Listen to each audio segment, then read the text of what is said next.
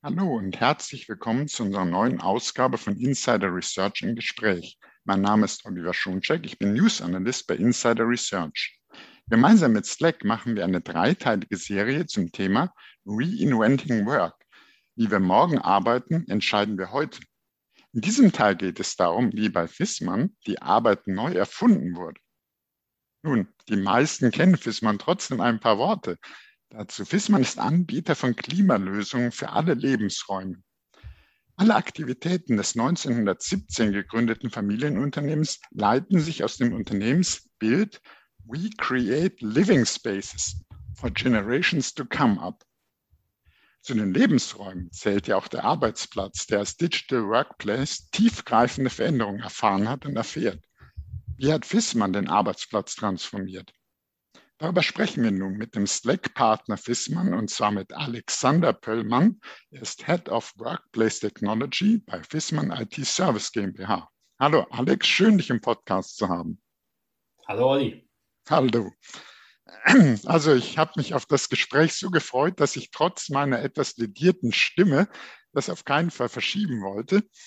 Ähm, werfen wir gemeinsam einen Blick zurück wenn wir uns die Arbeit mal anschauen, wie Fissmann vor einigen Jahren das noch gemacht hat, wie würdest du das beschreiben? Ja, äh, sch schauen wir mal zurück in das Jahr 2015. Da bin ich irgendwie gerade äh, aus dem Studium rausgepurzelt, äh, Wirtschaftsinformatik studiert.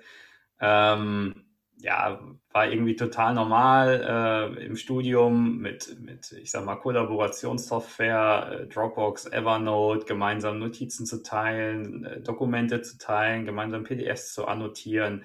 Ähm, und dann bin ich halt irgendwie so ins kalte Wasser reingeworfen worden und wir hatten halt ja auch eine, eine IT-Infrastruktur, die funktioniert hat für die damalige Zeit und auch für die Anforderungen, die es gab. Aber die Anforderungen haben sich halt einfach dann auch verändert. Also Mitarbeiter wollten auf einmal äh, von verschiedenen Arbeitsplätzen aus arbeiten. Wir, wir hatten wirklich die, die, die Herausforderung, dass wir crossfunktionale Teams gebildet haben, die neue Produkte entwickelt haben, neue Lösungen für uns gebaut haben. Und ähm, da hat es halt nicht funktioniert, dass wir einfach ähm, mit unserer Infrastruktur, so wie sie damals war, auch weitermachen konnten. Ähm, ein VPN-Zugriff war halt irgendwie normal, um an seine E-Mails zu kommen zu der damaligen Zeit. Ähm, genauso wie ans Dokumentenmanagementsystem. Ich bin, bin da halt äh, überhaupt nicht flexibel mobil drangekommen, konnte nicht Änderungen speichern, konnte die Dokumente nicht teilen, sondern ähm, hatte halt wirklich eine, eine sehr, sehr auf sich fokussierte Arbeitsweise. Man hat Versionen von Dokumenten durch die Gegend geschickt und ähm, hatte auch wirklich diesen Zugriff von überall überhaupt nicht darauf. Und ähm, das war für mich echt so, ja, äh, es hat alles funktioniert. Für die damalige Zeit war es auch richtig, wahrscheinlich äh, rückblickend betrachtet. Und die Anforderungen waren halt auch andere. Aber es war halt überhaupt nicht im Team, wenig transparente Kommunikation, wenig Kollaboration im Team.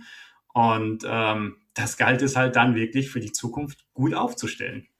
Und wenn du das mal mit heute vergleichst, wenn du schaust, Arbeitsplatz damals auch schon modern, der den Anforderungen entsprechen, die Anforderungen, wie du beschrieben hast, haben sich geändert. Wie sieht denn heute der Arbeitsplatz aus? Also erstmal ist die oberste Maxime bei uns, dass wir den Arbeitsplatz so einfach wie möglich gestalten und so flexibel wie möglich gestalten, um die Unternehmensdaten und die Unternehmensdienste für den Mitarbeiter sicher zur Verfügung zu stellen. Ähm, wir nennen das in unserer Vision Anywhere, at any time, at any device securely. Also wirklich, es soll überall funktionieren und es muss sicher sein.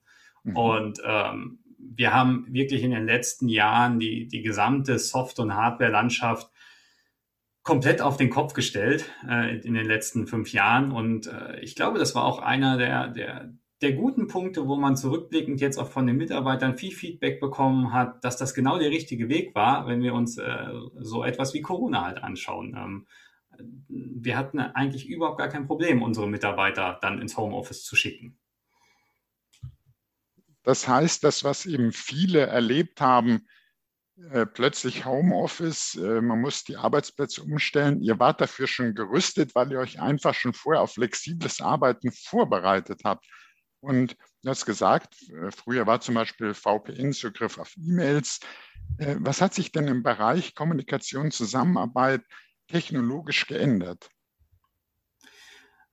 Ähm, ich sag mal so, also grundsätzlich haben wir bei uns sehr, sehr früh angefangen, uns mit modernem Arbeiten auseinanderzusetzen. Und das war mit Sicherheit auch ähm, dem geschuldet, dass wir, wie gesagt, im, im Jahr 2015 äh, mit dem Max einen der großen Unterstützer äh, im Unternehmen gehabt haben, der halt auch diese moderne Arbeitsweise schon kannte und für den es halt irgendwie sehr natürlich war. Und wir haben uns dann in dem Projekt Arbeitsplatz der Zukunft damit auseinandergesetzt. Was ist denn so unsere, ich sag mal, Grundplattform? Haben eine Evaluation zwischen Office 365 und äh, Google Workspace gemacht, haben uns am Ende des Tages einfach aufgrund der Zusammenarbeit und Kommunikation und der vereinfachten Kommunikation wirklich da entschieden für auf Google zu setzen, haben parallel äh, Dienste wie Slack eingeführt und, und Asana zur, zur Projektsteuerung und Projektkommunikation und ähm, ja, am Ende des Tages ist, also sind das halt heute immer noch unsere Standard-Tools, um Zusammenarbeit wirklich zu leben.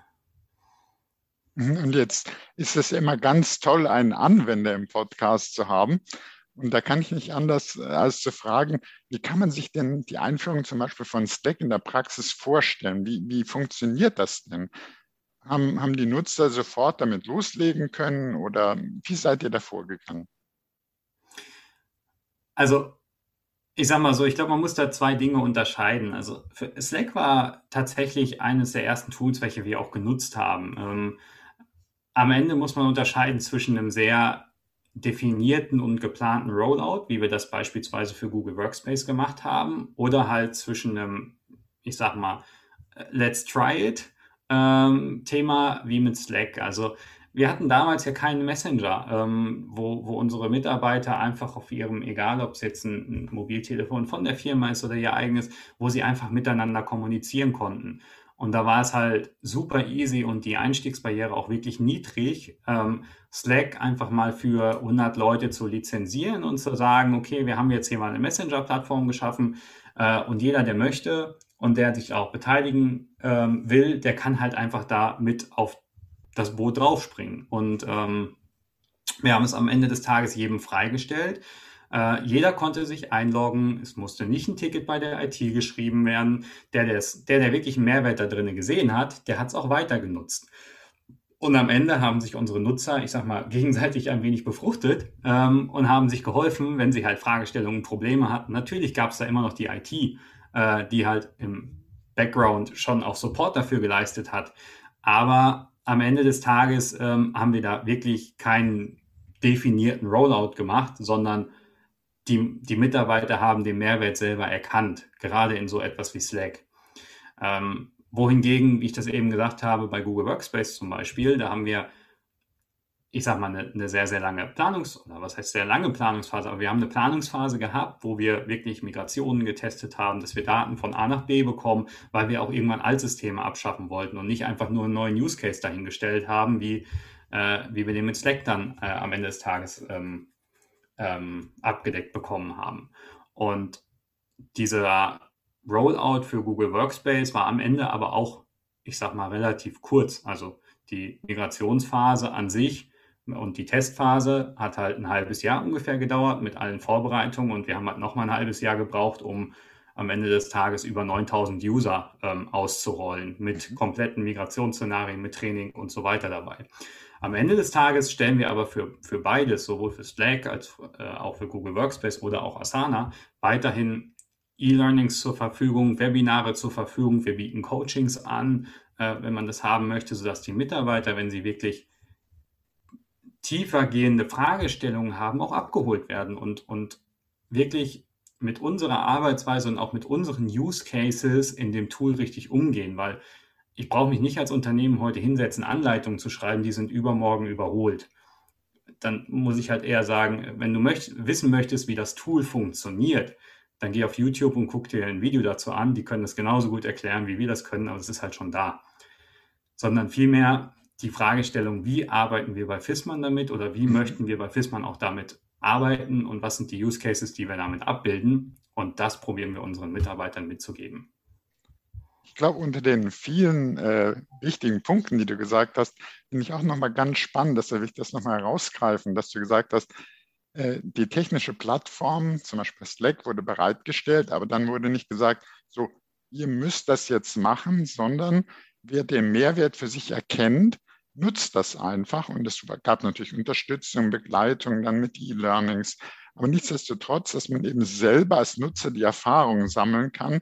Und aus meiner Sicht ist das eigentlich der erfolgreichste Weg, wenn man sich eben selbst überzeugen kann, das bringt mir was, als dass man das eben äh, einfach hingestellt kriegt, du musst es nutzen. Man kann natürlich nicht immer äh, auf ganz freiwillige Basis das machen in der IT, aber wo das möglich ist, denke ich, ist das ein ganz toller Weg. Und da will ich nochmal reingrätschen gerade. Ne? Also das ist aus meiner Sicht der äh, absolute Überzeugung. Die IT ist Enabler für das Business am Ende des Tages und nicht die IT schafft einen Ticketprozess, um dann eine Lizenz für Slack allokiert zu bekommen. Mhm. Das ist total wichtig, dass die Einstiegsbarriere möglichst niedrig ist am Anfang, um so ein Tool zu testen und auch den Mitarbeitern wirklich die Freiheit mal zu lassen, sich damit auseinanderzusetzen.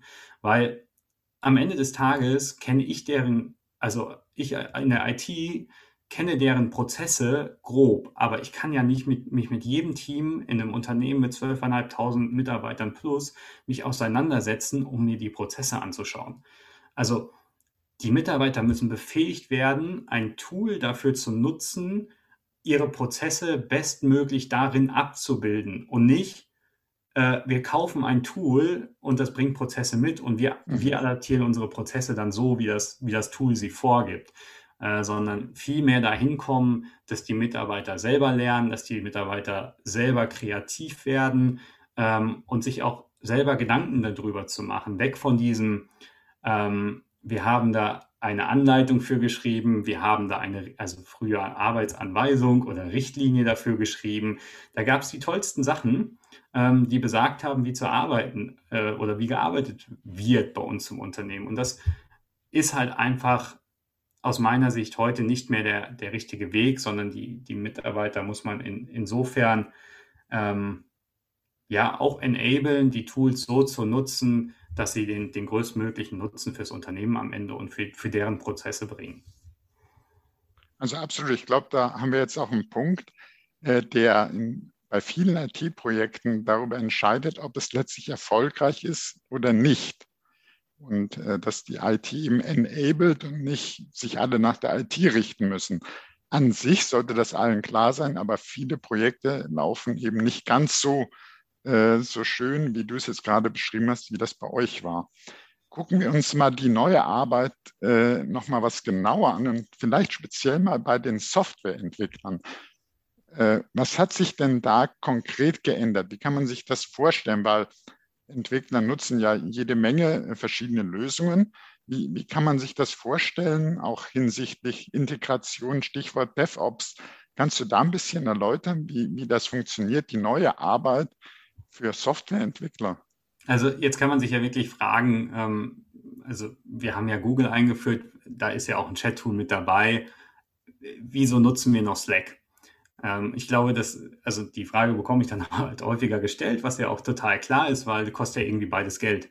Mhm. Aber ich glaube, was wichtig ist zu verstehen, dass halt Slack an der Stelle mehr ist als ein, ein Kommunikationstool. Und vor allen Dingen genau für diesen Anwendungsfall, wie du es gerade gesagt hast, ähm, ist es super wichtig, dass wir das für die Vernetzung von mehreren Standorten und wirklich sehr, sehr eng zusammenarbeitenden Teams, die halt ähm, ja, tief integrierte Prozesse haben in Slack, äh, dass wir das weiterhin zur Verfügung stellen. Wir haben ähm, unser RD-Center, die die Softwareentwicklung machen, in Polen sitzen, in Wroclaw. Ähm, wir haben unser digitales Produktmanagement, welches beispielsweise teilweise in Berlin sitzt. Dann haben wir äh, digitales Marketing, was beispielsweise in äh, Berlin sitzt. Unsere Entwicklungsteams, die dann ja auf, in allen Standorten verteilt sitzen und, und Produktmanagement-Teams, die in allen Standorten verteilt sitzen, die aber alle gemeinsam an einer Lösung arbeiten oder an unserer IoT-Plattform arbeiten ähm, und die zu einem größtmöglichen Erfolg für FISMAN ähm, ja, werden lassen sollen. Und am Ende des Tages arbeiten die alle auf dieser Plattform sehr, sehr stark zusammen mit wirklich tief integrierten Prozessen. Ähm, wir nutzen das Slack so, dass wir wirklich die Integration der gesamten Entwicklungspipeline haben. Wir binden Confluence ein, wir haben Jenkins eingebunden, Jira eingebunden. Ich sage mal, die klassischen ähm, IT-DevOps-Tools, die einfach dazu genutzt werden, den Entwicklungsprozess und nachher aber auch den, den Support-Prozess ähm, ja, bestmöglich und transparent halt einfach zu gestalten. Also wir haben einen Channel, äh, der halt eigentlich äh, für Problembehebung äh, sich etabliert hat, ähm, wo halt einfach alles direkt reinkommt, was von außen an, an Feedback kommt zu, zu unserer Plattform oder wo was gerade nicht funktioniert und sich die Leute dann einfach einschalten. Ähm, jeder ist daran beteiligt, jeder kann auch sein, sein Wissen am Ende des Tages weitergeben. Und dann hat man natürlich obendrauf solche Sachen wie einen, All-Knowledge oder All-Efficiency-Hack-Channel, wo halt einfach Ideen oder coole Sachen ausgetauscht werden oder Neuigkeiten ausgetauscht werden, die natürlich auch wieder im Unternehmen ähm, gerade für Softwareentwickler, für Techies äh, die Innovationsfähigkeit der Organisation steigern. Aber generell kann ich einfach auch sagen, dass vor allen Dingen durch diese Integration oder Slack nicht nur als Chat-Tool zu nutzen, sondern wirklich als Plattform zu nutzen, ähm, ist für diese Kollegen die Arbeit nochmal deutlich effizienter geworden und alle Kollegen haben einen transparenten Blick auf die wesentlichen Daten. Mhm, und jetzt äh, liegt vielleicht mancher Hörer, manchem Hörer auf der Zunge.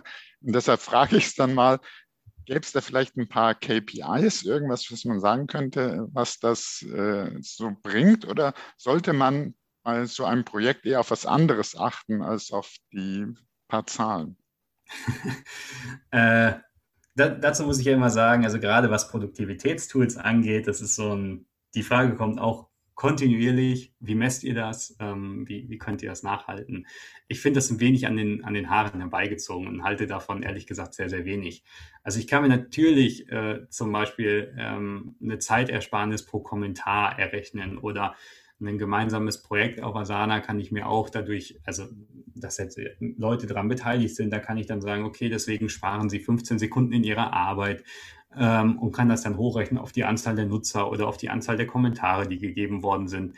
Aber am Ende des Tages geht es doch nicht darum, die Zeitersparnis beziehungsweise ja, also die Zeitersparnis des Mitarbeiters durch diese Art der Arbeit am Ende des Tages zu alleinig oder als alleinige Maxime zu setzen, sondern es geht doch vielmehr darum zu schauen, was sind übergeordnet unsere unsere Ziele, die wir damit erreichen wollen, dass wir solche Tools im Unternehmen einführen. Wir möchten Mitarbeiter zusammenbringen, wir möchten eine transparente Kommunikation haben, wir möchten Zusammenarbeit fördern und Lösungen für am Ende unsere Kunden oder auch unsere internen Mitarbeiter einfach zur Verfügung stellen und das halt bestmöglich und natürlich auch am effizientesten. Und ähm, da brauche ich mich, also brauche ich mich nicht hinsetzen und wirklich jetzt ausrechnen, wie viel, wie viel äh, Sekunden mir das jetzt am Ende des Tages einspart, ähm, da muss ich dann auch eine, äh, ich sag mal, irgendwie eine Total Cost of Ownership Betrachtung machen und gucken, wie einfach ist es denn jetzt an so ein Tool dran zu kommen, wie schnell bin ich da eingeloggt. Ähm, das geht ja noch viel, viel, viel, viel weiter ähm, versus halt unsere alten Infrastrukturen. Ich glaube, da sind wir uns alle einig, dass der Zugriff auf Daten halt heute einfach viel, viel einfacher geworden ist, als es früher der Fall war und alleine die Mitarbeiter durch sowas auch deutlich effizienter sind, sie viel weniger Fragen an der Stelle haben zu den, zu den Tools selber. Und ähm, das ist, glaube ich, am Ende des Tages der viel größere Mehrwert, als wenn ich mir jetzt die Frage stelle, okay, äh, dadurch, dass ich jetzt einen äh, Kommentar in irgendeinem Channel poste, wo 20 Leute darauf beteiligt sind, ähm, dass ich da am Ende eine, eine Zeitersparnis habe, als wenn ich jetzt eine E-Mail zum Beispiel über, keine Ahnung, 15 Leute schicke oder CC setze oder wie auch immer. Ähm, mhm. Da bin ich einfach sehr, sehr kritisch dem gegenüber eingestellt.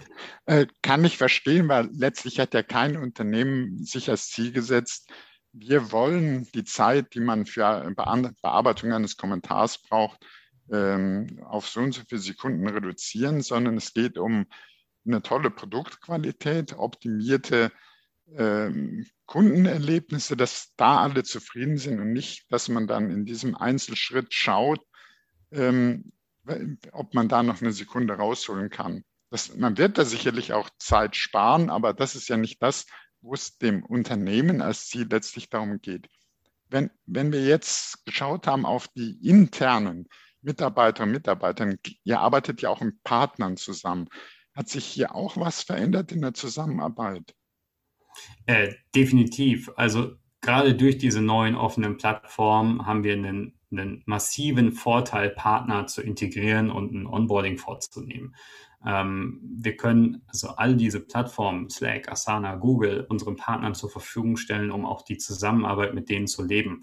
Und ich äh, erlebe das immer wieder. Es gibt, es gibt tatsächlich mittlerweile auch Rechtsanwaltskanzleien beispielsweise, die ähm, eine gemeinsame Dokumentation an einem, an, einem, an einem Google Doc für ihre Verträge erlauben. Das ist so viel effizienter, als ich schicke irgendwie einen Word-File durch die Gegend und fange an bei Version äh, 1.0 und ende bei 7.5.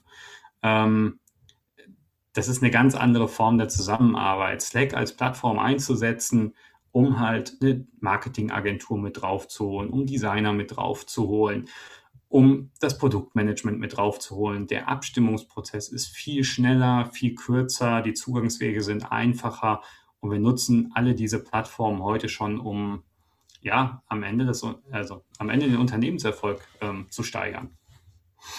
Mhm. Also wir sehen nicht nur intern, lässt sich da jede Menge erreichen, optimieren, sondern in der ganzen Lieferkette, wenn man will, in der ganzen Projektarbeit.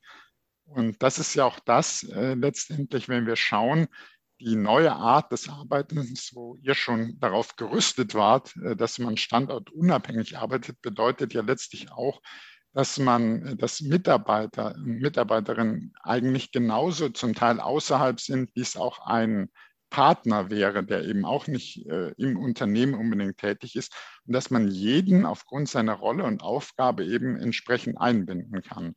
Ob der jetzt intern, extern ist, sondern eben aufgabenspezifisch. Natürlich kann man das mit Privilegien, Berechtigungen klären, wer was darf, das versteht sich. Aber nichtsdestotrotz, jeder das, was er können muss, sollte das eben auch machen können in der Zusammenarbeit. Und wenn man da eine technische Grundlage für hat, dann denke ich, ist das super. Und ihr habt ja eure Arbeit jetzt auf ein neues Fundament gestellt, kann man sagen. Und ich kann mir vorstellen, dass der eine oder andere jetzt sagt, hm, das klingt echt gut, was der Alex da erzählt, ähm, würden wir auch gerne hinkriegen. Was sind denn da die Tipps? Welche Schritte wären denn da besonders wichtig? Wie fängt man denn da an? Also ich glaube, vor allen Dingen besonders wichtig ist wirklich die Kommunikation. Ähm, und das ist auch das, was wir anders gemacht haben, als es in der Vergangenheit war. Also wir haben Mitarbeiter bei Projekten mitgenommen, ähm, wir haben sie eingebunden, wir haben kommuniziert in die Organisation, ähm, also sowohl in die Gesamtorganisation FISMAN als auch in die IT und haben regelmäßig Veranstaltungen gehabt. Wo steht das Projekt jetzt? Was gibt es noch für Anmerkungen? Und man bekommt ja auch immer wieder Feedback und kann daraus dann lernen und, und sich Dinge noch anschauen, die man gegebenenfalls nicht auf dem Schirm hat. Ähm, was aus meiner Sicht noch ein sehr, sehr äh, großer Erfolgsfaktor bei uns ist, ist einfach das Thema Mut.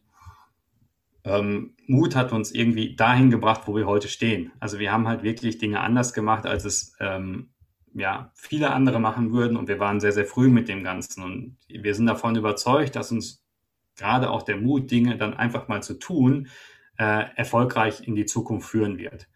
Ähm, zusätzlich beim Mut gehört auch, glaube ich, dazu, dass auch Dinge schiefgehen können. Und ähm, eine, ich sag mal, man spricht ja immer davon, eine Fehlerkultur zu etablieren, fail fast, ähm, ist total wichtig. Das ist auch wichtig. Also man muss am Ende des Tages sich auch ja selber eingestehen, dass es mit Sicherheit Entscheidungen gegeben hat in der Vergangenheit, die man hätte auch anders treffen können ähm, und sie teilweise auch vielleicht besser gewesen sind. Aber darüber darf man sich ja jetzt nicht ärgern, sondern sollte einfach daraus lernen für die Zukunft ähm, und das einfach mitnehmen. Als weiteren Erfolgsfaktor finde ich es total wichtig, dass man, also wie ich das gesagt habe, alle mitzunehmen, aber auch das Management mitnehmen. Ähm, ich glaube, das ist auch total wichtig, dass das Management sieht, dass das Projektteam das beispielsweise im Griff hat, ähm, dass das Tool eine gute Sache ist und denen hilft, äh, Use Cases zu erarbeiten, ähm, die auch das Management betreffen und nicht zu sagen, ja, wir führen jetzt einfach mal ein Tool ein. Und als allerletzten ähm, Punkt möchte ich mitnehmen das Thema Co-Creation, dass wir es gemeinsam angehen. Also wie ich das gesagt habe, crossfunktionale Teams sind total wichtig für den Erfolg, ähm, eine gewisse Diversität da drin zu haben, äh, verschiedene Ideen zuzulassen und einfach ja, die Leute zu befähigen, die ihre Stärken an dem, an der Stelle dann auch wirklich ausspielen können. Ja, also äh, super. Äh, möchte ich dir ganz herzlich danken für die spannenden Inneneinsichten zu den Erfahrungen von Fissmann. Das äh, war wirklich spannend. Und ich möchte mich auch herzlich bedanken für Ihr Interesse, liebe Hörerinnen und Hörer, und auch dafür, dass Sie meine äh, belegte Stimme ertragen haben. War ein bisschen nass in der letzten Zeit. Äh, und es gibt weitere Teile dieser Serie Reinventing Work. Wie wir morgen arbeiten, entscheiden wir heute, die wir gemeinsam mit Slack präsentieren.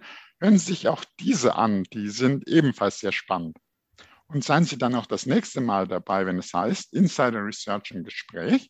Wenn es Ihnen gefallen hat, abonnieren Sie doch unseren Podcast. Sie finden uns auf allen führenden Podcast-Plattformen. Das war Oliver Schoncheck von Insider Research im Gespräch mit Alexander Pöllmann von Fissmann IT Service GmbH. Herzlichen Dank, Alex. Danke.